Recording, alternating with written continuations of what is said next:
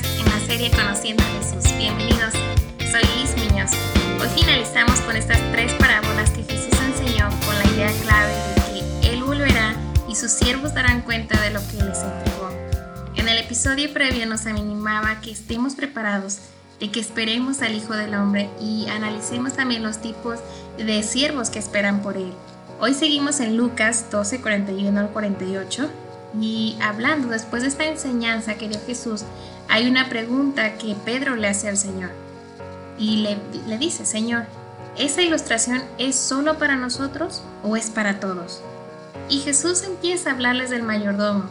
En otras versiones lo menciona como administrador y se refiere a una persona que está a cargo de la casa, que tiene la responsabilidad de dirigir a los demás siervos y alimentarlos.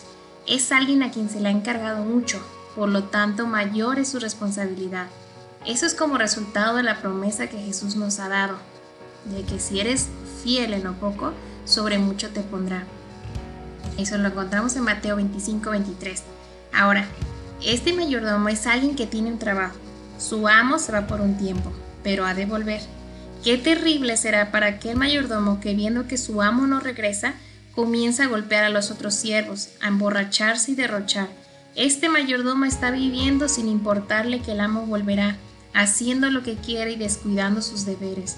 Entonces el amo regresa cuando menos lo espera y lo cortará en pedazos y lo expulsará junto con los infieles, en el versículo 46. Al contrario, aquel mayordomo que es responsable y digno de confianza, qué padre es que regresa ese amo y encuentra su casa en orden, limpia, próspera, con las demás personas del servicio alimentadas, bien cuidadas, entonces el amo recompensará a este mayordomo, poniéndolo a cargo de todo lo que posee. Algo que tenemos que tener en claro es que nuestra vida no termina aquí. Hay un futuro, una esperanza de una vida eterna.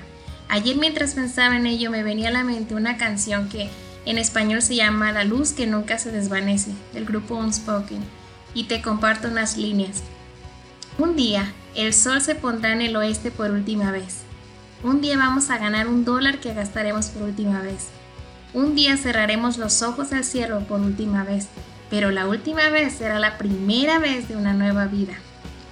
Un día despertaremos sin dolor por primera vez. Un día vamos a caminar por las calles de oro por primera vez. Un día vamos a ver al Señor con nuestros propios ojos por primera vez, pero la primera vez será el amanecer de una nueva vida. No construiremos nuestra fe en las luces que se desvanecen, sino en la luz que nunca se desvanece. No construiremos nuestra casa en la arena que se hunde, sino en la roca que no cambia. ¡Qué maravilla! Vivir de manera que tienes en mente ese futuro. Cambia completamente la manera en que ves tu vida y cómo la vives. El simple hecho de estudiar, de trabajar, de hacer los deberes en casa, de servir en la iglesia es diferente. Un día Jesús depositó en tus manos un talento, un deber, y al ser fiel en lo poco, Él te ha ido dando más. Ahora eres más responsable eh, o tienes más cosas en tu, a cargo que cuando eras un niño o adolescente. Y a medida que crezcas y seas fiel a Dios, te irá encargando más cosas.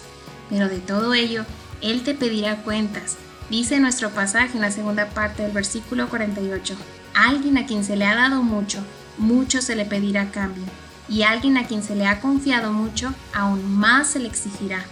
Y también mayor será la recompensa. No tenemos ni idea de lo que viviremos en ese futuro glorioso con Cristo, pero solo con imaginar que le veremos a cara a cara, que estaremos en su presencia cada día, que podremos estar sentados literalmente a sus pies, escuchándole hablar, que a una sola voz le cantaremos con ese amor y agradecimiento por habernos salvado, que el mal no existirá, no habrá más dolor, no más tristeza, no más llanto, no habrá muerte, no más injusticias, no más enfermedades, no más violencia, no más abusos. Jesucristo reinando sobre todo y todos en un nuevo cielo, en una nueva tierra, donde toda lengua declarará que Él es Señor. ¿Acaso lo has imaginado? La verdad que ni siquiera nos acercamos un poco a lo extraordinario que será. Dice en su palabra en 1 Corintios 2.9, cosas que ojo no vio, ni oído oyó, ni han subido en corazón de hombre, son las que Dios ha preparado para los que le aman. Pero sí te digo Valdrá la pena el haber tomado un día la decisión de seguir a Jesús, de rendir nuestra voluntad a Él y de vivir esperando su regreso. Habrá valido la pena el esfuerzo realizado al hacer los deberes con excelencia, al servir con amor sin interés, a esas noches de desvelo porque estudiabas, a esos tiempos orando por tus familiares inconversos, a esas ocasiones en que a pesar de que tus amigos insistían, tú te negaste actividades que habrían ofendido a Dios, a los días que tenías que madrugar para llegar a tiempo a la iglesia, a dedicar días enteros para servir en tu ministerio. Todo eso el Señor lo está viendo y si estás siendo responsable y digno de confianza, Él te recompensará y te pondrá a cargo de mayores cosas.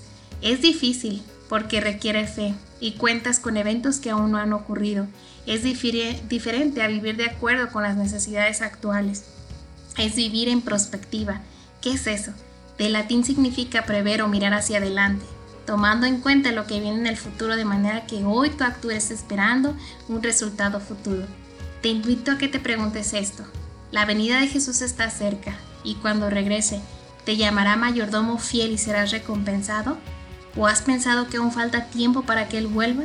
¿Has estado descuidando tus deberes? ¿Has dejado para otro día el cumplir con tus responsabilidades? Si Él viniera hoy, ¿recibirías en su lugar castigo? Es tiempo entonces de arrepentirte, de volver al Señor, de volver a su camino y de empezar a ser diligente en lo que Dios te ha encomendado. Sé fiel hasta el fin. Oro por ti, que Dios toque tu vida en este día e incline tu corazón hacia Él, y que a la luz de la palabra te revele la promesa de esa vida eterna y gloriosa que tiene reservada para los que le aman y le han sido fieles. Hay muchos versículos que hablan de ello. Algunos compositores incluso han escrito canciones sobre eso.